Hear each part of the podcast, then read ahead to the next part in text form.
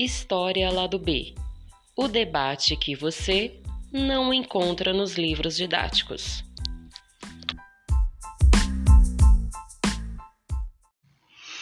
Salve, salve pessoal! História Lado B está de volta e hoje vamos conversar um pouco sobre conflitos raciais nos Estados Unidos. No dia 25 de maio, George Floyd morreu após uma abordagem policial em Minneapolis. No dia 26 de maio, o vídeo da abordagem viralizou na internet, gerando uma onda de indignação, protestos que começaram na cidade de forma pacífica. No dia 27 de maio, mais cidades realizaram as manifestações pela morte de Floyd, entre elas Memphis e Los Angeles. No dia 28 de maio, manifestantes invadiram uma delegacia, incendiaram carros carros e imóveis e fizeram saques em Minneapolis. O governador Tim Waltz pediu intervenção da Guarda Nacional. No dia 29 de maio, o presidente americano Donald Trump diz que os, que os protestos violentos desonram a memória de George. Cito Trump: qualquer dificuldade nós assumiremos o controle, mas quando é saque começar, o tiroteio começará. Obrigado, afirmou Trump no Twitter. No dia 30 de maio, ao menos 30 cidades americanas registram protestos. Um jovem de 19 anos e um agente federal morreram e centenas de pessoas foram presas nos Estados Unidos. No dia 31 de maio, quinta noite de protestos nos Estados Unidos, tem uma nova morte e desobediência ao toque de recolher. Manifestantes em Toronto, Londres, Berlim também foram às ruas pela morte de George Floyd. Convido então o professor Wagner para a gente poder pensar esses acontecimentos dessa última semana. História lá do B está no ar.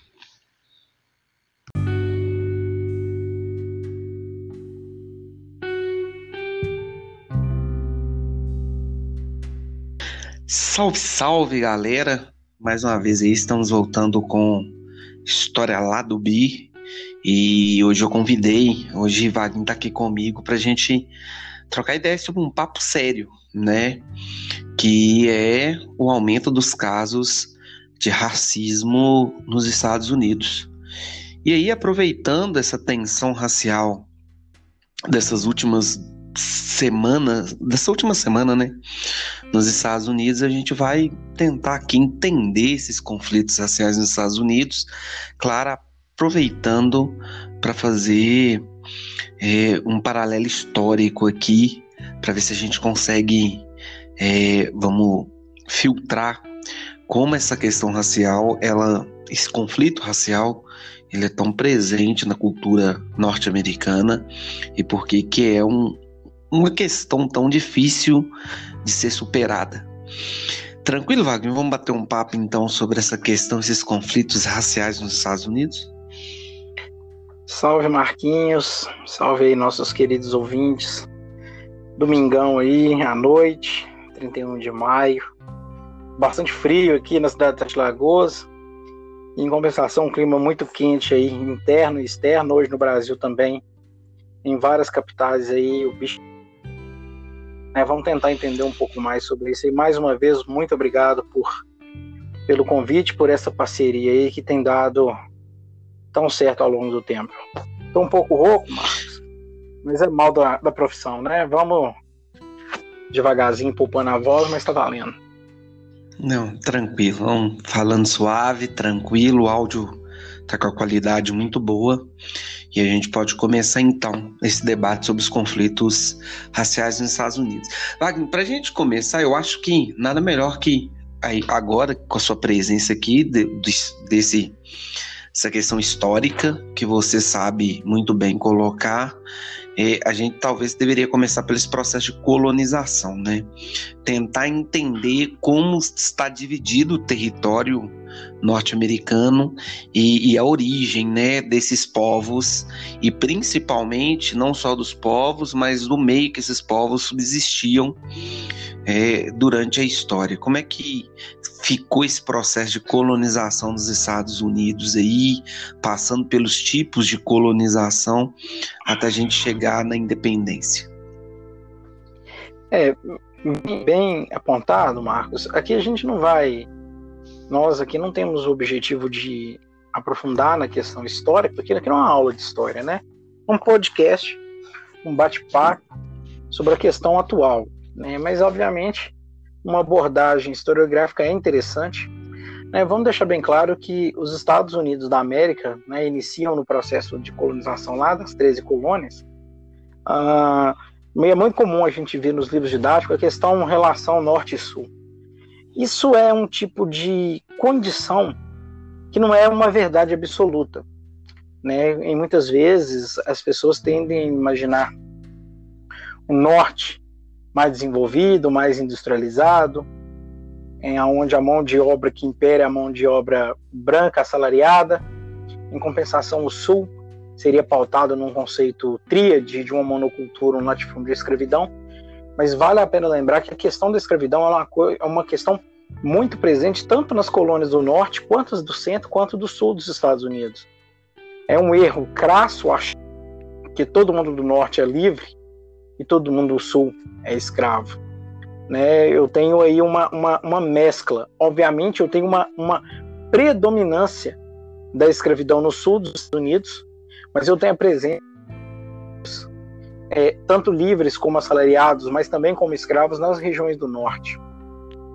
Ah, os Estados Unidos da América passa por um processo de desenvolvimento bastante intenso, né, diferente das demais colônias americanas, não é à toa que a gente vai ter um conceito americano muito famoso, conhecido como American Way of Life, né, que é aquele modo de vida americano, baseado num tipo de colonização aonde a Inglaterra mais, levava mais em consideração um processo de desenvolvimento industrial, enquanto as colônias do norte, desde o processo dos peregrinos do Mayflower, passa por uma negligência salutar o que faz com que as colônias americanas tenham um processo relativo de desenvolvimento.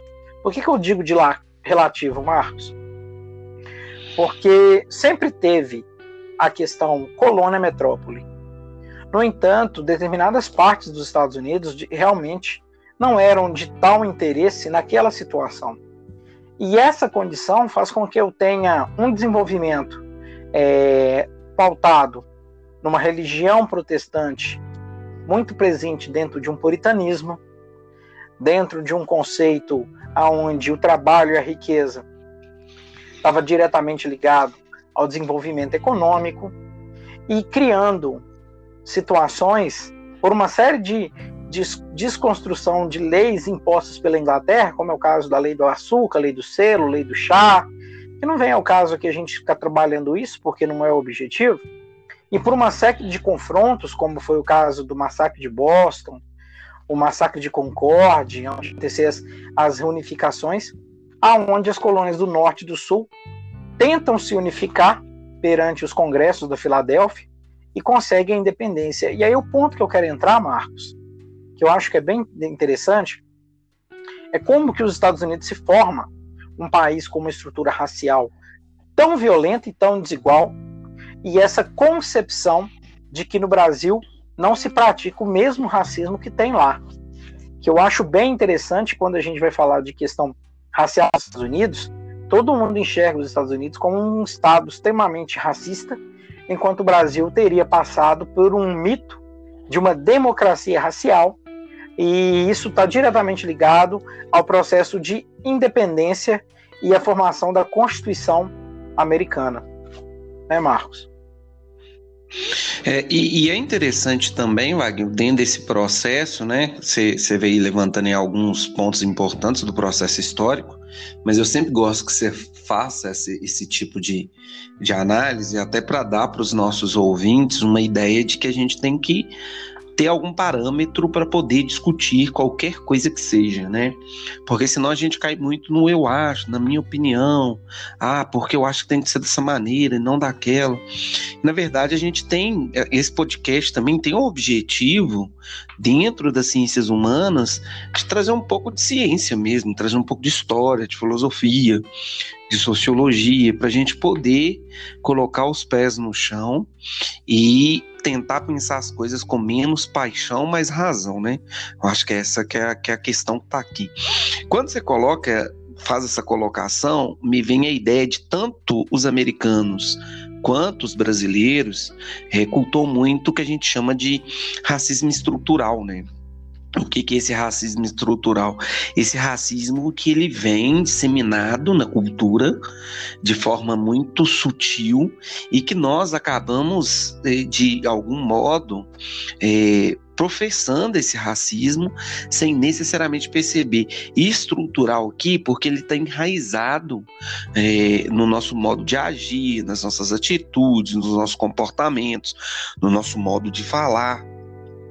E ele é enraizado desde o momento em que nós nascemos e vamos nos socializando a partir da convivência com a nossa família, o lugar onde a gente estuda, na convivência com os nossos amigos, e acaba que esse racismo ele se torna algo muito é, sutil, extremamente entremeado, arraigado na nossa cultura. E eu vejo talvez essa proximidade, sabe, do racismo tanto nos Estados Unidos quanto no Brasil, ser o racismo estrutural. Claro que daqui a pouco a gente pode apontar as diferenças, vai ser muito legal a gente mostrar para os nossos ouvintes a diferença entre o racismo praticado nos Estados Unidos e o racismo praticado no Brasil, mas eu acho que o ponto central de, é, o ponto de partida é o mesmo, é um racismo estrutural que ele vem a partir das leis do Estado e quando essas leis são modificadas, esses comportamentos ainda permanecem na cultura, na linguagem, no modo de se comportar, nas atitudes e por isso que ele é tão difícil também de ser notado e principalmente combatido.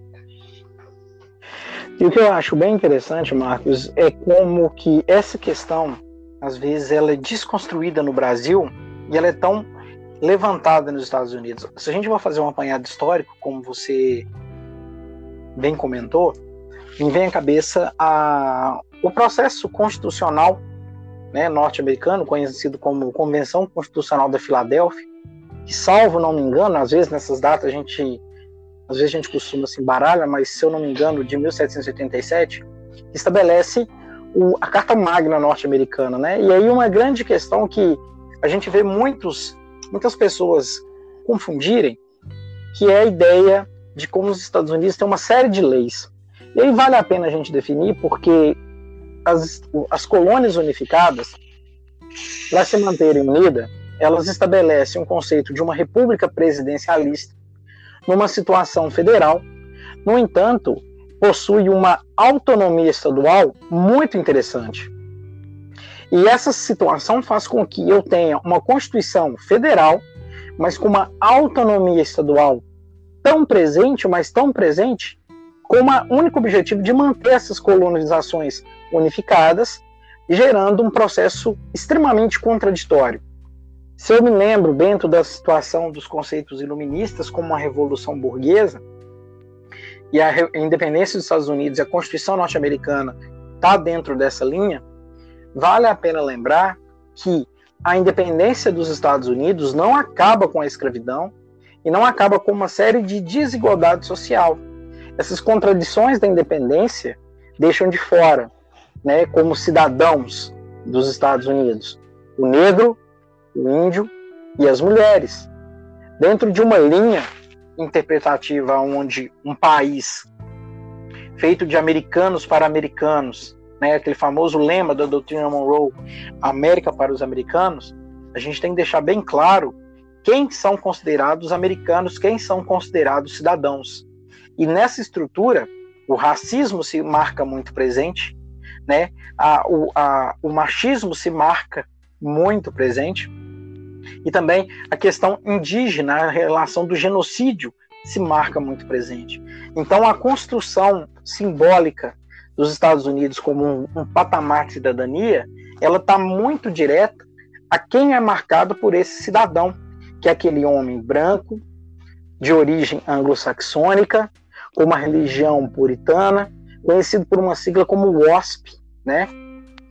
Esse grupo de cidadãos, eles controlam as relações públicas, controlam as relações privadas, governam para o seu próprio grupo e acabam desenvolvendo uma maneira de evitar que determinados tipos de grupo que, apesar de muitas vezes serem livres ou não, não conseguem é, alcançar postulados de poder que são tão representativos para determinados tipos de grupo. Então, eu tenho, por causa dessa situação, uma contradição muito interessante, porque o país prega um direito de igualdade liberdade francesa, mas pra, preconiza um conceito de escravidão, de discriminação indígena e contra os direitos femininos de uma linha extremamente violenta. Me vem à cabeça, Marcos, um nome que eu acho que a gente não pode deixar de falar, que é a Angela Davis, né, na sua obra genial, entre as suas grandes obras, a ideia de como culpar o negro, culpar principalmente a mulher negra pela questão do atraso, né, quando ela vai falar sobre o mito do estuprador, estuprador, estuprador negro, é, para poder justificar uma brutalidade sobre essas condições dessa população. E, e, é interessante quando você aborda essa Constituição né, americana, esse processo de independência e essa construção tanto republicana quanto federalista, né, que a gente tem esses dois, tanto esses dois partidos, os republicanos, os federalistas, é, vão estar muito presentes e principalmente essa ideia que, apesar do, do, da América ser um país extremamente grande e ela trabalha esse processo de autonomia, o que faz que alguns estados tenham leis diferentes, né? Então as leis elas acabam não sendo leis unificadas. Então isso vai gerar também muito conflito, porque alguns estados vão mais para frente manter, por exemplo, a escravidão, a escravidão ainda vai ser permitida, enquanto outros estados vão necessariamente abandonar esse processo, né, Wagner? Fazendo com que, que a gente tenha ali né, uma separação muito clara tanto ideológica política quanto necessariamente escravista, né? E isso também vai gerar um conflito muito grande. E, e, eu acho isso interessante porque quando a gente faz um paralelo rapidamente, que não é o nosso foco, mas se a gente pensa na questão do Brasil, é, é, essa ideia da inserção do negro na sociedade é um processo extremamente complexo, né? Tanto nos Estados Unidos quanto no Brasil, não se via com bons olhos a inserção do negro na sociedade. Né? Então, nesse sentido, a construção da cultura, vamos dizer, essa cultura americana e essa cultura brasileira, sempre foi ver o negro ou como escravo ou como empregado. Então, quando o negro passa necessariamente ter autonomia ou gozar do processo de isonomia, de direitos, né, de valores e principalmente de cidadania, por assim dizer, ele passa a incomodar uma certa parcela, uma certa elite que necessariamente agora tem que olhar para o negro como alguém que se torna igual. Né? E isso vai gerar uma série de conflitos que vão se estender tanto nos Estados Unidos quanto no Brasil. Eu acho muito interessante essa similaridade, né? essa, essa ligeira, essa ligeira semelhança entre essa construção do papel do negro nessas duas sociedades, né? De serem inseridos no processo social, não de maneira natural, mas de maneira meio que forçada, né? De maneira contra necessariamente determinados grupos sociais. E aí o que eu acho mais interessante, Marcos, é a transição desse escravo para cidadão e a negativa dos direitos que a cidadania prerroga a um cidadão. Né? É, entre 1861 e 1865, é, e aí eu peço uma, uma ligeira interpretação, porque, como nós estamos batendo papo aqui, eu não tenho a precisão da data, mas eu tenho um período de guerra envolvendo os estados do norte e do sul, aonde o lema não é a escravidão, vamos deixar bem claro. A guerra de secessão está muito mais pautada na questão econômica como necessidade de tarifas de importação, né, de, de liberdade comercial, onde cada tipo de, de, de é, situação é, de, de, colônia, é, não mais colônia, mas de cada região, defende um tipo de situação. Dentro desses partidos, né, como você comentou, o democrata, o republicano, vamos deixar bem claro que eu não tenho um bipartidarismo, mas um poli, mas são os dois mais famosos. É, o fim da escravidão é uma, é uma maneira que eu tenho para enfraquecer a colonização do Sul, mas ao mesmo tempo para impedir que essas colônias do Sul rompam e criem novos países, é permitido que essas colônias, mesmo derrotadas e mesmo com a escravidão abolida, que essas regiões mantivessem a sua autonomia estadual, criando leis estaduais que, mesmo não tendo o negro como escravo, o mantivesse submisso perante a questão da cidadania. A negatividade da cidadania acontece em brechas da lei. E isso está diretamente ligado à ideia de como esses estados vão se portar perante a estrutura federa federativa. Né? E o fim da escravidão e, consequentemente, o fortalecimento da região do norte também está muito ligada à negatividade que as outras regiões vão é, colocar sobre os negros. Um processo de marginalização cada vez maior e aumento cada vez maior da segregação racial. É, e, esse, esse é um processo muito interessante, porque aí você vem a questão dos confederados, né? É, toda vez que eu, você começa a explicar esse processo, eu lembro essa questão dos confederados do Sul, né? Que está tá muito presente, assim, algumas referências no, no, no clipe do Joe Gambino, né? It's America.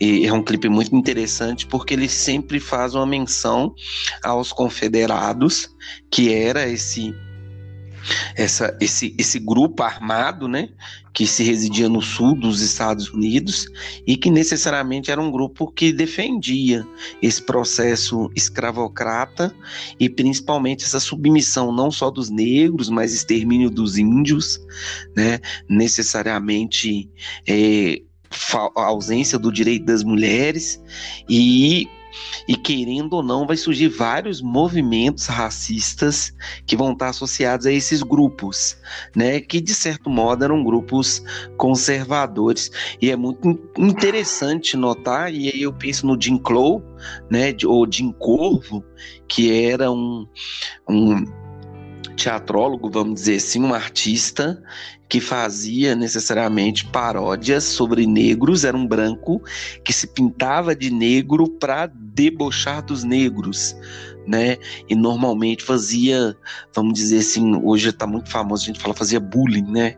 Bullying é a palavra talvez mais próxima dos que os nossos alunos vão entender. Fazia bullying com os negros. Então, essa questão também desse processo identitário, Wagner. Existe um processo identitário aqui de construção de um país no qual esse país ele é construído a partir dessa visão do homem branco, burguês, anglo-saxão, puritano e que necessariamente se afasta um pouco de tudo que é diverso, de tudo que não representa uma ideia de identidade nacional, né? Eu acho isso muito interessante. A gente até comentou num, num podcast anterior, eu acho que até que foi você que chamou a atenção. Eu achei brilhante a gente lembrar é, quando a França ganha essa última Copa do Mundo, saiu várias piadinhas aí sobre quem era a seleção francesa, né?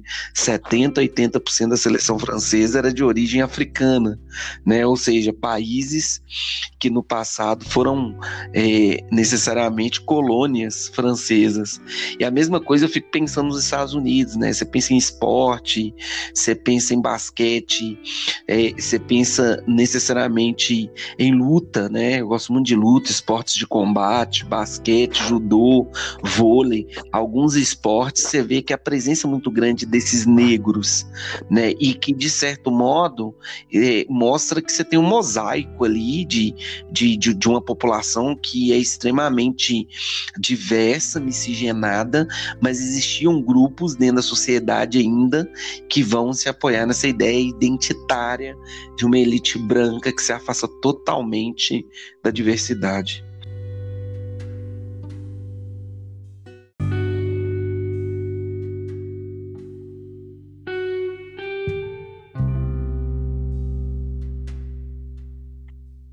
Então, Marcos, é, um ponto muito interessante que eu acho que, que, que, vem muito à tona essa questão essa questão da segregação racial nos Estados Unidos é como é, o paralelo que se faz com a história do Brasil sobre a legalidade do racismo ou não. Né? É, a questão dos Estados Unidos, com o processo de, da sua Constituição, trazia uma autonomia estadual muito mais presente do que no Brasil, fazendo que em alguns estados o racismo, extremamente implícito, ele fosse legalizado. Então existia uma estrutura legal com defesa do Estado, aonde é, o racismo era uma coisa institucional. Diferente né, do Brasil, onde se emprega a ideia de que a abolição da escravidão trouxe para, nossa, para o nosso país uma democracia racial, o que já foi desconstruído e atualmente é chamado de mito. Né? O exemplo maior dos Estados Unidos é a Ku Klux Klan, que surge por volta dos anos de 1866, 67, é, que é um grupo paramilitar de extrema direita muito ligado a um tipo de pensamento que vai surgir do nazifascismo, né? Tem todo um paralelo sobre isso, aonde eu tenho perseguições, violências, mortes e discriminação. Essa correlação que se faz de que o Brasil passa por uma democracia de raças, enquanto os Estados Unidos acaba criando uma segregação legalizada, não tira de nós, Marquinhos, não tira de nós brasileiros a ideia de que somos extremamente preconceituosos, extremamente racistas. Vale um adendo aqui que o Brasil importou muito mais mão de obra escrava negra do que o próprio Estados Unidos, porque isso era extremamente lucrativo para a colônia portuguesa. Então, esse conceito de que se nos Estados Unidos é um Estado mais racista do que no Brasil é um, susteito, um, um conceito que não se sustenta.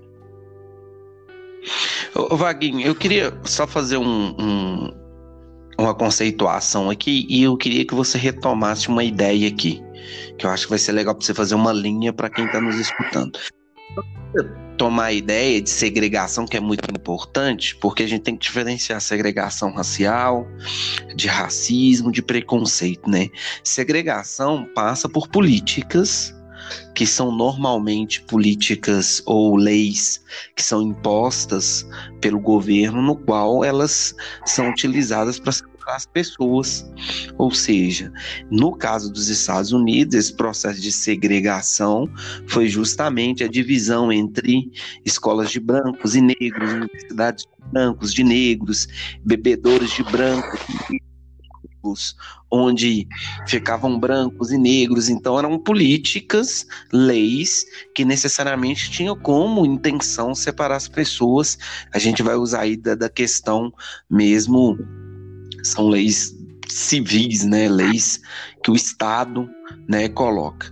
Eu queria que você retomasse uma ideia na, na Guerra Civil Americana, com a vitória do Norte, como é que esse processo desencadeou, Wagner? Porque, na verdade, a vitória do Norte fez que uma série de transformações no território americano fosse implementada, e isso ampliou essa questão do racismo também. Né? Como é que você pode construir para a gente essa, essa vitória do, do Norte na Guerra Civil e como isso impactou a questão do racismo nos Estados Unidos? É, a grande questão aqui é o seguinte, Marcos, né? É, depois da, da Guerra Civil, né, a guerra a famosa Guerra de Secessão, é, o fim da escravidão ela ocorre antes do fim da guerra, como uma maneira de enfraquecer de fato o Sul. Sul esse que era bem menor é, em matéria de habitantes, né? Eu tenho uma proporção de 9 para 22 milhões em relação ao Norte sendo que desses 9 milhões, 4 milhões aproximadamente eram escravos.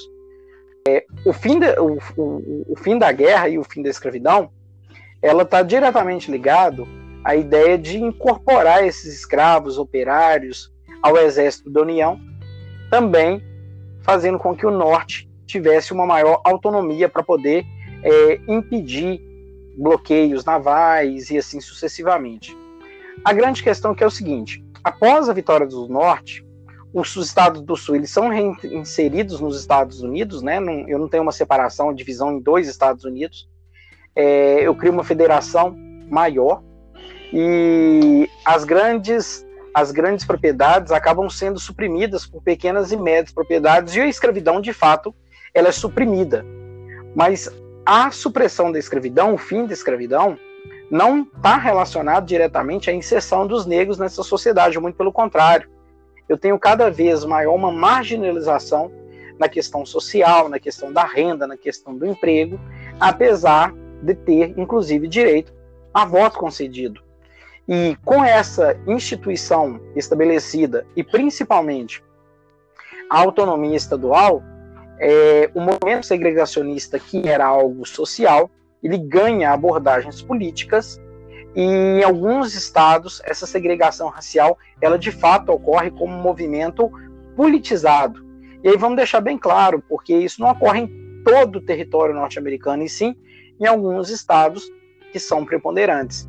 E aí a grande questão, Marcos, que me vem à cabeça é como que esse, essa estrutura se forma e como que eu tenho, a partir disso, o um movimento por luta dos negros por igualdade e um movimento cada vez maior de resistência, uma luta por direitos, uma luta por direitos civis, é a luta contra o racismo, contra a segregação racial, contra essa dominação branca e assim sucessivamente.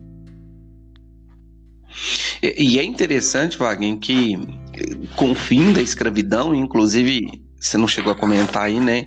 É, muitos nessa guerra civil, muitos negros vão lutar, né? Negros vão fazer incorporar esses exércitos, né? E alguns vão até incorporar esses exércitos com a promessa de liberdade. Ou seja, caso a, guerra fosse vencida, eles teriam sua concessão. E, e, aí, o que, que vai acontecer nesse sentido? A resistência. Eu, eu que é muito interessante a gente pensar a questão da resistência. Por que a questão da resistência? Porque a, a, abolição, é, essa abolição que aconteceu até antes da guerra, ela não trouxe a verdadeira liberdade, né? Ou seja, ela não trouxe a inserção desses negros na sociedade com seus direitos, com seus deveres, né? Mas ela foi meio que feita às pressas para o enfraquecimento aí, principalmente desse processo na Guerra Civil, e, e esse movimento de segregação racial ganhando também uma dimensão muito grande, né? Igual você comentou aí, a perseguição, as mortes, a violência, a discriminação e todo movimento de segregação tem também um movimento de resistência, que é a resistência negra e a luta por igualdade. Eu acho que a gente poderia, agora nesse momento, comentar um pouco dessa resistência negra, né, que vai surgir aí a partir dessa perseguição pós guerra pós-federalização dos Estados Unidos e principalmente essa autonomia que os estados têm. E aí quando você vê, por exemplo, uma cena daquela da, da de uma penitenciária pegando fogo, de carro sendo tomado, de vidraças sendo quebradas, muitas vezes a gente escuta a tonalidade como baderna, como arruaça, e a gente tem que entender, Marcos, que muito disso está diretamente ligado à necessidade de permanecer num fator de resistência que tem mais de 300 anos. Né? É, nomes muito famosos lutaram como hoje.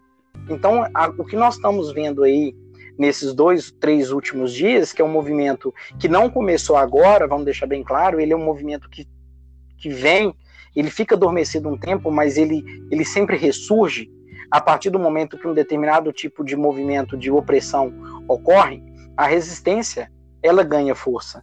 E aí o, o, o assassinato de, de um jovem negro por forças policiais pautada por um estrangulamento tão brutal acabou gerando nos Estados Unidos é, vários movimentos que se desencadearam para movimentos que ultrapassaram as fronteiras dos Estados Unidos e caçaram a ganhar fronteiras defendendo direitos de igualdade, de liberdade, né? E principalmente a ideia da resistência como um fator de não aceitar mais a opressão. Você, Marcos, que é um, um, um, um cara muito culto, é, como você tem visto esses atuais episódios atualmente? Eu acho que antes da gente falar de alguns grandes nomes da resistência norte-americana, a gente pode falar desse movimento de agora, desse movimento que aconteceu nesses dois últimos dias. Como é que você enxergou isso? É, eu vou. Foi legal você né, ter circulado na internet uma imagem da, da delegacia em minha, minha, minha, como é que é? é Mianápolis. Minha, eu vou achar o nome direitinho aqui, tá falhando, mas enfim. É, rolou uma, uma imagem de uma delegacia pegando fogo, na hora eu lembrei do Jonga. Né? A gente tava aqui brincando que Jonga lá na, na música dele. Na música dele, ele comenta olho de tigre, né? Ele comenta fogo nos racistas, e aí gera uma série de, de discussão se, se é isso mesmo, é muito pesado, é muito forte. E a galera tava comentando que chegou o dia, né, quando a delegacia pegou fogo. Mas enfim, é, é legal essa pergunta porque na aula de sábado um aluno me fez uma pergunta sobre isso, é, comentando se esse processo de violência ele não deslegitima a pauta, né? Ele necessariamente ele não ele não tira a força da pauta. E aí eu, eu tinha eu comecei a pensar sobre isso e até quando a gente é, vai aguentar esse tipo de comportamento de forma pacífica? Por que nós temos que ser pacíficos diante da violência? Né? O cara enforca com o um joelho né, o Floyd lá, por durante oito minutos, mata. E até que ponto nós temos que ser pacíficos? Só nós devemos ser pacíficos? Sabe, é um questionamento aqui, não estou afirmando. E eu também não estou aqui fazendo apologia necessariamente à resposta através da violência. Mas até que ponto essas pessoas têm que responder à violência e à morte através de flores? E o que eu acho mais interessante, Marcos, né? é como que as forças de segurança, que são financiadas com dinheiro público com o intuito de garantir segurança, enxergam os grupos sociais de maneira tão diferente. É, hoje saiu uma notícia no, no, Instagram, nessas redes sociais, nas mídias sociais, muito interessante de um empresário do Alphaville humilhando um policial, falando que ele ganhava mil, enquanto ele ganhava 300 mil reais, e falando que ele fazia ruaça na periferia, mas ele estava dentro do Alphaville e lá quem mandava era ele. Então, até que ponto as forças de segurança não representam de fato uma estrutura preconceituosa de um racismo estrutural. Será que se fosse um jovem rico, norte-americano ou de qualquer outro país, o tratamento seria o mesmo? O fato do, do, do jovem ter sido morto foi talvez a, uma consequência que caiu na mídia, mas quantos que morrem e não são registrados? E aí a grande questão é a legitimação de um ato violento com outros atos violentos é uma violência ou é um fator de resistência? Eu acho que fica um debate interessante aí para quem estiver nos ouvindo pensar e refletir sobre isso. Será que a resistência ela só é resistência quando ela é pacífica ou quando ela descamba para violência para demonstrar que, que o ato em si é mais grave? Fica uma, uma, um ponto bem interessante, porque é muito, é muito plausível, né, Marco? O, a lei que toca na Zona Sul não é a mesma lei da periferia. E, e, é interessante, aí veio a palavra agora, né? O nome da cidade é Minneapolis, que eu tava lá tentando falar. Minneapolis, o nome da, da, da cidade onde aconteceu a, a morte do George Floyd. Ô Wagner, e é, é esse, ponto aí que você transcorreu, a gente pode fazer um paralelo histórico também, para os meninos poderem pensar, que é a diferença dos dois grandes líderes, né? Que é o Malcolm X e que é o Martin Luther King, né? Enquanto Malcolm X era um líder, né, um ativista que necessariamente acreditava na separação entre negros e brancos, né? E queria que os negros fossem armados para poder resistir à violência dos brancos, o Martin Luther King já era um líder pacifista, muito inspirado nas ideias do Gandhi, e é muito interessante. Claro que o Malcolm X ele depois se converte à religião islâmica, ele necessariamente passa também, de certo modo, a não defender né, a violência. Mas antes disso, ele era um nacionalista e separatista e acreditava que os negros deveriam ser separados e defendia a luta armada. Né? E interessante quando você vê já o Martin Luther King, não, já é um líder pacifista que acreditava que a gente deveria enfrentar isso através da paz, da conscientização das marchas, né? Você vai lembrar que Martin Luther King aí reunia milhares e milhares de pessoas nas marchas contra o racismo. E aí essa pergunta me fez refletir isso também, né? Que determinados movimentos, acontecimentos têm respostas diversas sabe? É, é, é, fogo nos racistas, como diria o Jong, então a solução é a gente atear fogo nos racistas, né? Uma solução, a gente, já que você comentou aí sobre a Angela Davis, como diria a Angela Davis, é, não basta não ser racista, a gente deve ser antirracista, né? Ou criar aquela ideia que eu comentei também até na aula de sábado do cordão branco, né? Das pessoas que não são negras, mas são antirracistas que se reúnem ali de alguma maneira para lutar contra o racismo, ou é fogo nos racistas. Então, é, essas questões são questões muito complexas entendeu? Que aí a gente vai pensar no João Pedro, a gente vai pensar na Ágata, a gente vai pensar quem a gente sabe quem morre. Né? Essa que é a questão que você tem que, que a gente tem que entender, né? Nesses conflitos raciais, a gente sabe que lado morre, né? O lado que mais morre, o lado que mais vai preso, né? Então essas são questões sem complexas, né? E, e aí você comentando sobre essa questão da resposta, eu acho que a resposta veio na medida do ato, né? E aqui eu não estou dizendo que toda resposta tem que ser uma resposta por meio da violência, mas o problema é que esse caso do Floyd não é o primeiro e nem e muito menos o único caso, né? Você tem vários outros casos nos Estados Unidos que necessariamente vão desencadear essa reflexão sobre esse processo racial, né? Eu acho que o Freud para mim é o gatilho o gatilho de um movimento muito mais forte, incisivo contra o racismo, né? Se a gente for só colocar nesse caso o gatilho para esses acontecimentos, não, esse caso ele é necessariamente o, o, o processo, é um processo, né? E não necessariamente um acontecimento esporádico que está ali no entremeio histórico ali que surgiu aparentemente do nada.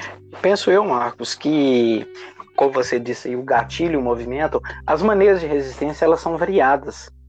É, assim como o ato de oprimir é extremamente variado e complexo, as maneiras de resistir também são variadas e complexas, né? Dependendo da situação, a violência ela é justificada sim. Dependendo da situação, a violência não é justificada. É possível é, defender e é possível resistir de forma pacífica. No entanto, também é possível resistir e defender de forma violenta. O ato é, ele é proporcional.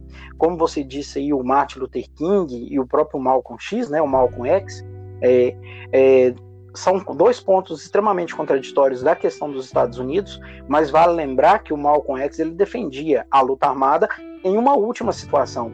Ninguém parte para a violência do nada e da noite para o dia. É o ato que gera a consequência da violência. Um exemplo muito claro de como nos Estados Unidos um ato pacífico pode ter um grande renome é a própria imagem de Rosa Parks ao se recusar a levantar-se é, de um ônibus na região de Montgomery, ah, e o que vai fazer com que eu tenha um boicote que dura mais de um ano, né, onde os negros não pegavam ônibus. Isso em 1956, É, Rosa Parks, que era uma, uma, uma, uma, líder ativista, né? ela não era simplesmente uma mulher que estava sentada e se recusou a levantar. Ela faz parte do movimento. Então, nós temos é, uma coisa bem interessante. Me vem à cabeça, Marcos, uma fotografia muito forte. Quando Barack Obama foi eleito presidente dos Estados Unidos, no dia seguinte à posse dele, ele vai até o museu de Montgomery e senta-se no, no, no, mesmo local aonde Rosa Parks, perdão, é, foi saiu presa, né? E são vários movimentos, movimentos que, que defendem uma luta mais pacífica, defendem a luta mais armada, mas isso não deslegitima o outro, né? Eu posso muito bem fazer um cordão branco para evitar a violência e ser antirracista. Como posso muito bem pegar um coquetel molotov e partir para dentro de uma delegacia se o ato assim é um ato de defesa por igualdade social. Nós podemos citar aí o movimento Black Power que aconteceu nos Estados Unidos, né, que é a criação de instituições culturais e políticas para cultivar os interesses coletivos né, e assegurar a autonomia dos negros. Tem o Partido dos Panteras Negras, que já era um movimento mais armado, um movimento de resistência contra a brutalidade na Califórnia, né, um movimento de cunho mais socialista, com elementos de fato de guerrilha. Existem outros nomes, é, você que gosta muito de luta, você gosta muito de boxe, com certeza vai lembrar da importância de Muhammad Ali, né, considerado o maior pugilista da história, né, é, também vai lutar pelos direitos dos negros da comunidade. Então, vale lembrar, oh Marcos, que o ato, né, a violência, ela está diretamente ligado aos sistemas de gatilho. Você não tem na história resistência onde eu tenho 100 agora dependendo do que ocorre, a violência ela está diretamente ligada.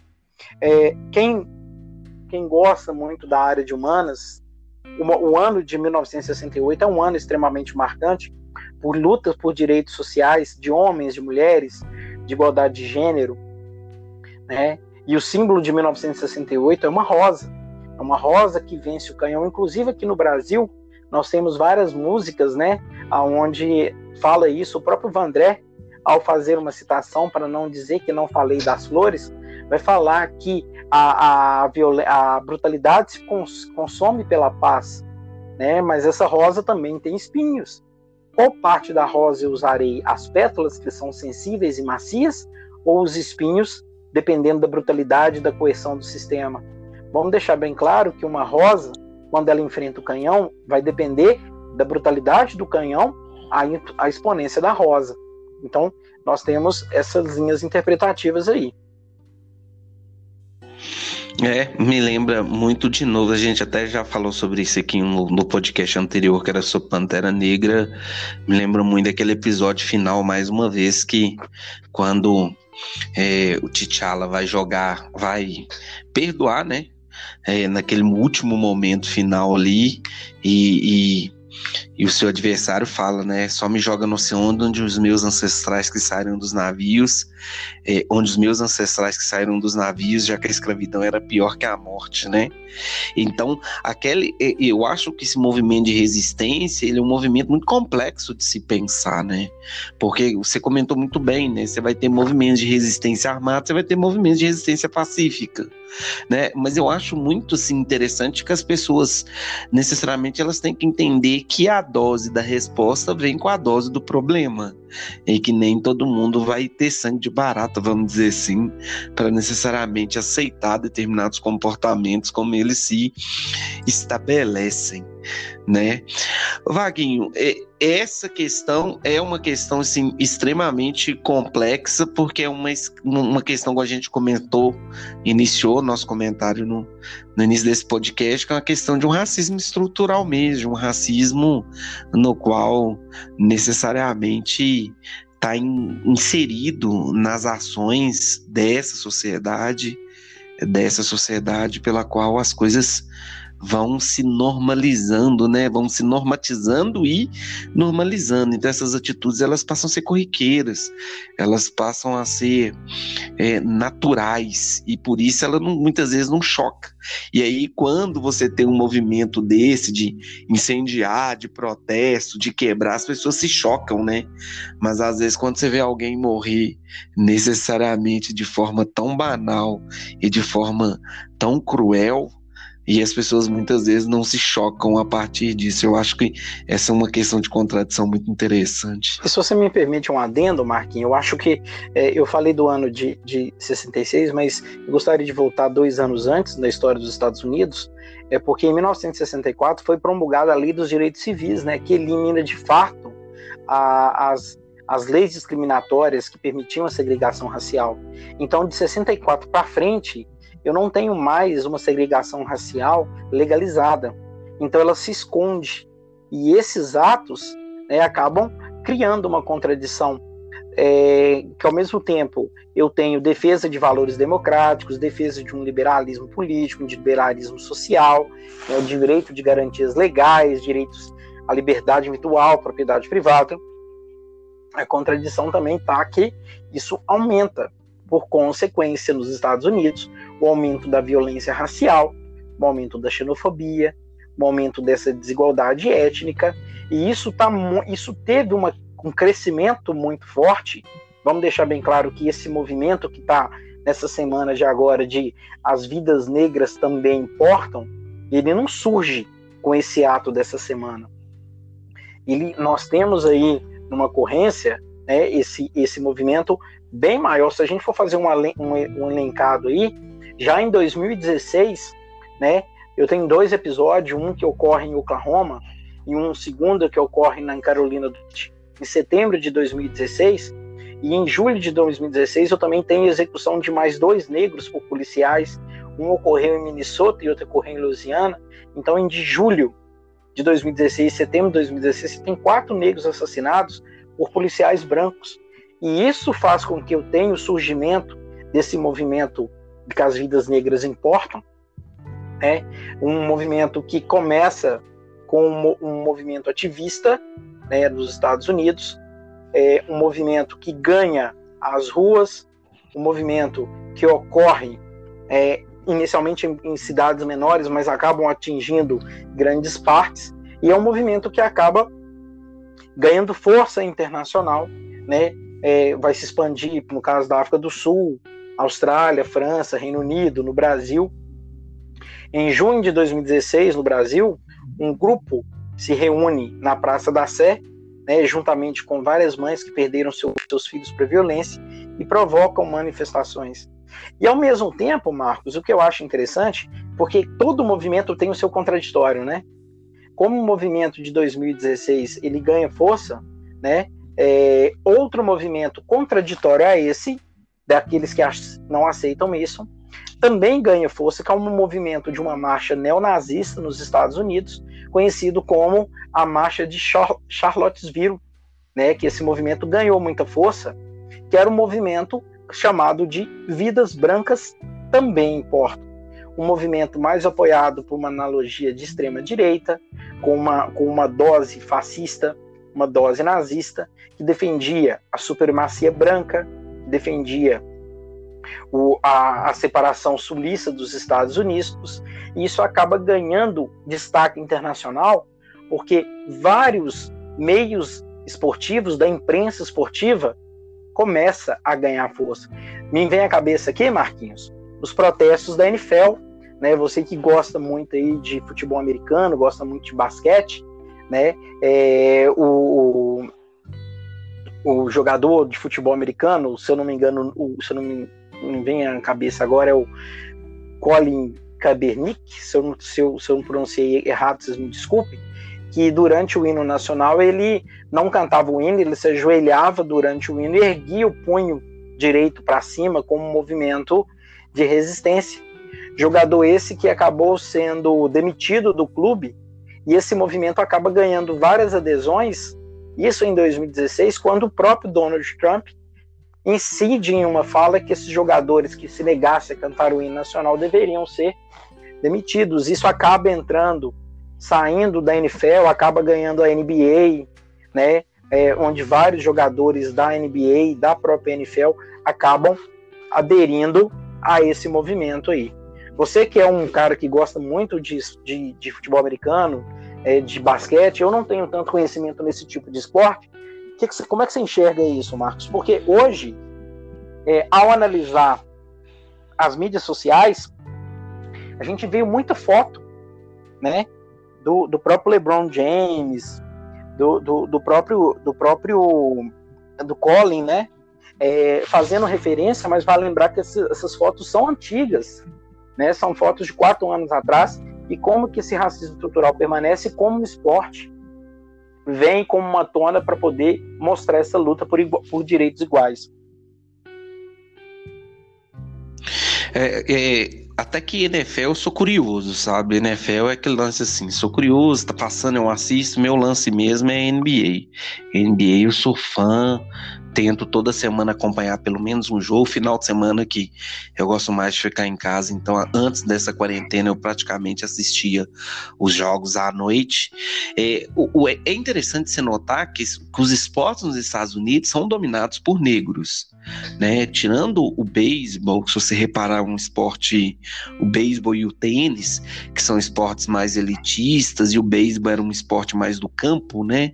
Não era tanto um esporte da cidade, e por isso você vai ter, apesar de você ter um grande jogador de beisebol negro, mas você não vai ter tanta presença da população negra nesses esportes igual você tem na NFL, igual você tem na NBA, né? E, e isso é muito interessante porque se a gente pega esses grandes jogos, Jogos Olímpicos, esses grandes campeonatos, os grandes destaques são negros, né?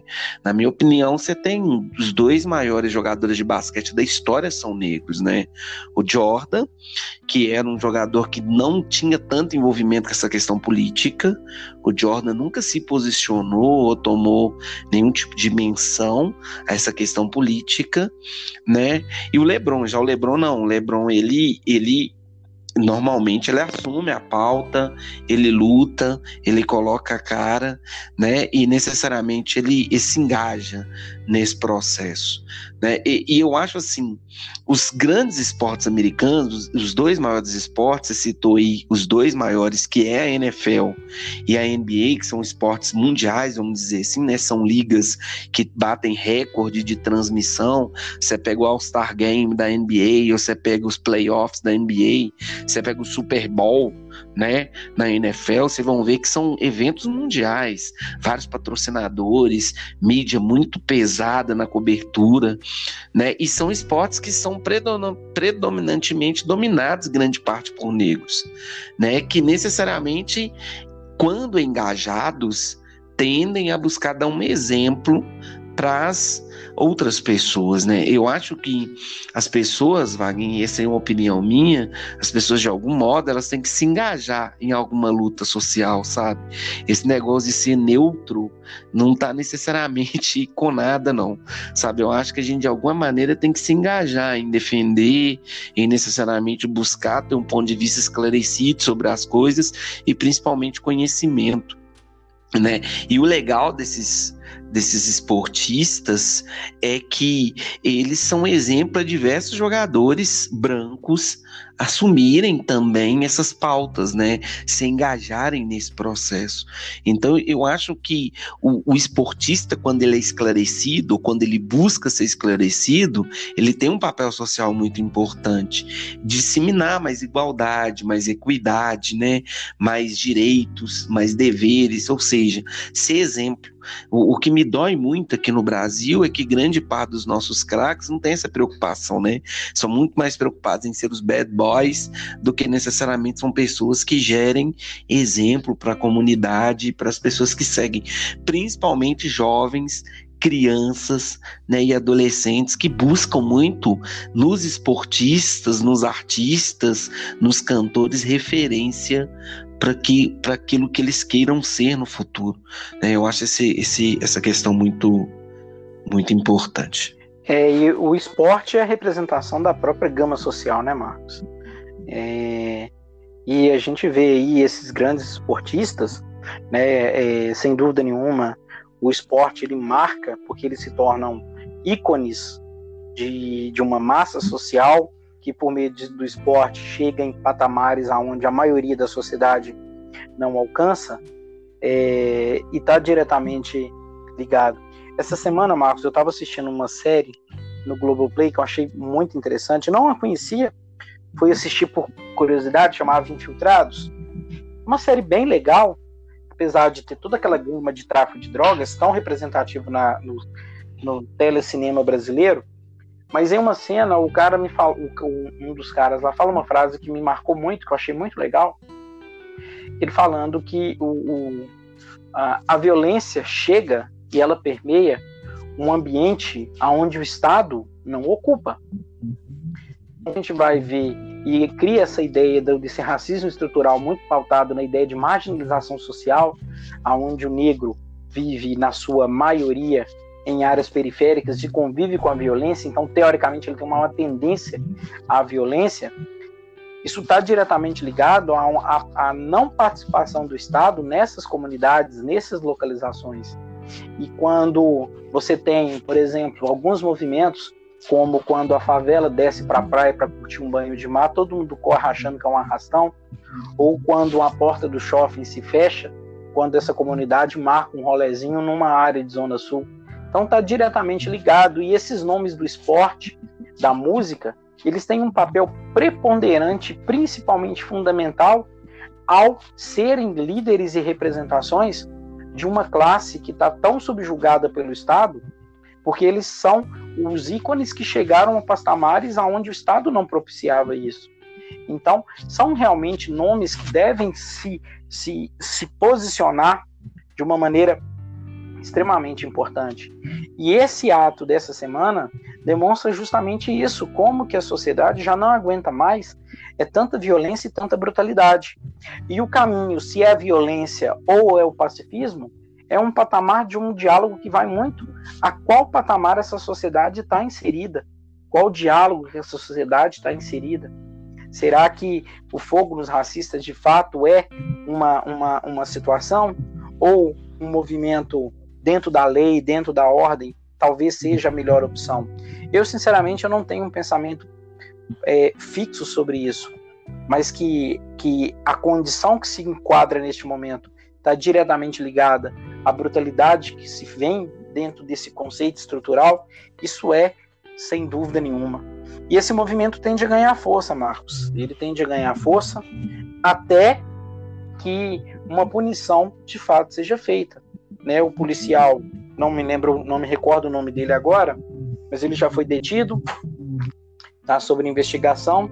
Agora, como que isso vai ser estruturado é, a partir de agora é, vai depender da habilidade governamental né, dos, dos estados para conduzir essa situação. Porque se o movimento ganhar mais força, a possibilidade é um confronto maior. O Estado tem que agir para que esse movimento perca força. E o movimento deve agir para não se tornar um movimento simplesmente que passe manifeste, quebre, ponha fogo e simplesmente desapareça. Então eu tenho duas contradições interessantes. Qual será o papel do Estado? O papel dos movimentos, porque cada um tem um papel contraditório. O Estado deseja que o movimento perca força, e o movimento, que tem uma tendência natural a perder força, não pode deixar isso acontecer. Quando eu vejo muita gente deslegitimando a morte de Marielle, e vem falar assim: ah, mas vocês não falam, vocês não falam da morte de uma policial também, não sei o que. Vale a pena elucidar que esse, essa necessidade de falar da morte de uma, de uma determinada pessoa, de uma certa pessoa que ganha força, é uma maneira de tentar manter um movimento vivo e evitar que novas violências aconteçam. Ninguém fala, né, é, quem mandou matar Marielle ou fala Marielle presente simplesmente pela função Marielle ou pela pessoa Marielle, e sim para que novos assassinatos e novas brutalidades ocorram. Não é a pessoa em si, mas o que o nome como se transforma em simbologia para determinado tipo de movimento. É, essa questão até eu, eu nem rendo muito, é porque basta essas pessoas que, quando citam um policial que morreu, é só pegar as estatísticas e ver quantos policiais morrem em confronto. Tá? E aí você vai ter uma ideia muito clara de que grande parte da polícia não morre em confronto. A gente sabe quem morre em confronto. Né? Então é meio que um argumento falho essa questão aí. Mas eu, eu, eu concordo muito com essa que esse ponto de vista seu, Wagner, que é justamente essa, essa ambiguidade, né, vamos dizer assim, entre o que o Estado deseja e o que o movimento pode representar, né? E quando fala que ele tem essa tendência de perder força, porque é normal dos movimentos sociais irem se dissipando ao longo do processo, né? Ao longo dos dias. Mas eu acredito que ele vai trazer, ele já nos trouxe uma reflexão muito importante, né? Que é essa reflexão que está aí muito clara. Vidas negras importam. Claro que qualquer vida importa, mas por que que eu tô aqui defendendo as vidas negras? Porque necessariamente as vidas negras são aquelas que mais morrem né? E por isso são aquelas que necessariamente se tornam importantes para que a gente possa de alguma forma discutir esse processo. Então acho que é isso, Wagner. Eu acho que deu para a gente explorar bastante coisa aí. Você tem mais alguma coisa sobre esse assunto Não, que você eu quer acho falar? Que, é, ainda tem muito por vir, como você disse, né, Marcos? Não foi o primeiro, não foi o último mas a gente nunca pode deixar de perder a sensibilidade e a empatia de defender uma causa que é tão humanitária, né? Vidas negras importam, vidas brancas importam, todas as vidas importam, mas como você bem disse, a gente sabe quem morre no confronto. E essa causa não é simplesmente uma causa de raça, mas uma causa humanitária muito mais preponderante, né? É, defender a pauta é, é fundamental, mas entender a estrutura desse racismo é principal nessa situação.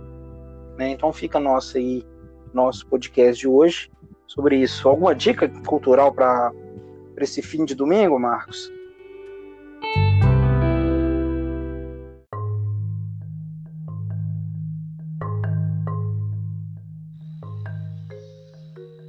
Dica cultural.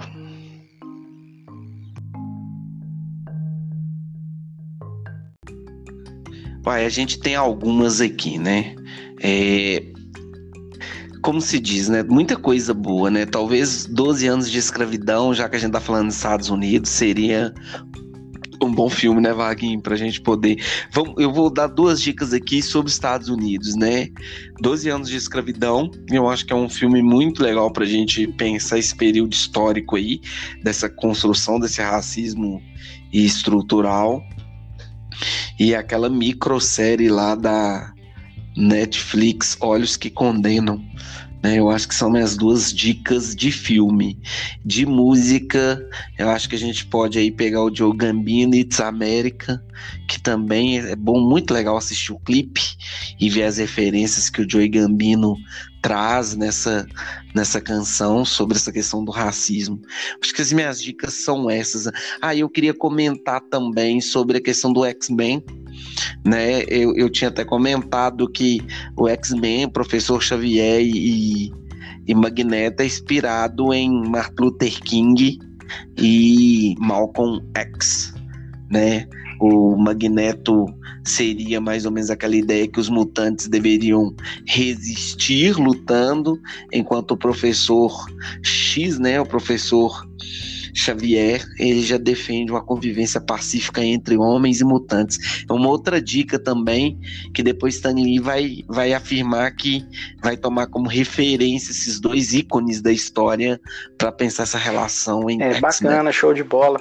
Eu vou eu vou deixar uma, que é um documentário que eu particularmente gosto muito, que é o quanto vale ou é por quilo, faz uma relação da questão estrutural do racismo do Brasil, muito, é, muito forte, muito presente, um documentário é, bastante intenso.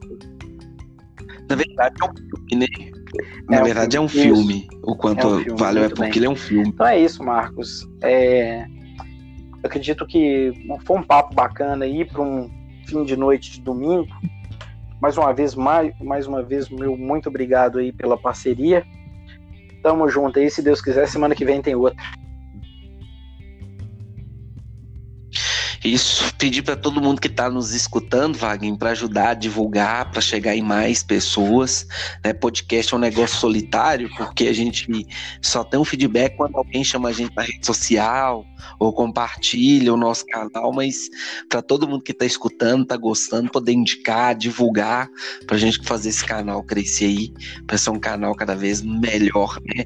E aí a gente poder trazer mais qualidade, mais e informação vale e conhecimento. Vale e eu que agradeço pela sua presença. Se alguém tiver interesse em participar conosco aí da gravação, é só entrar em contato que todo, todo diálogo e todo debate é sempre muito bem-vindo. Com certeza, é só falar que participa junto conosco aqui.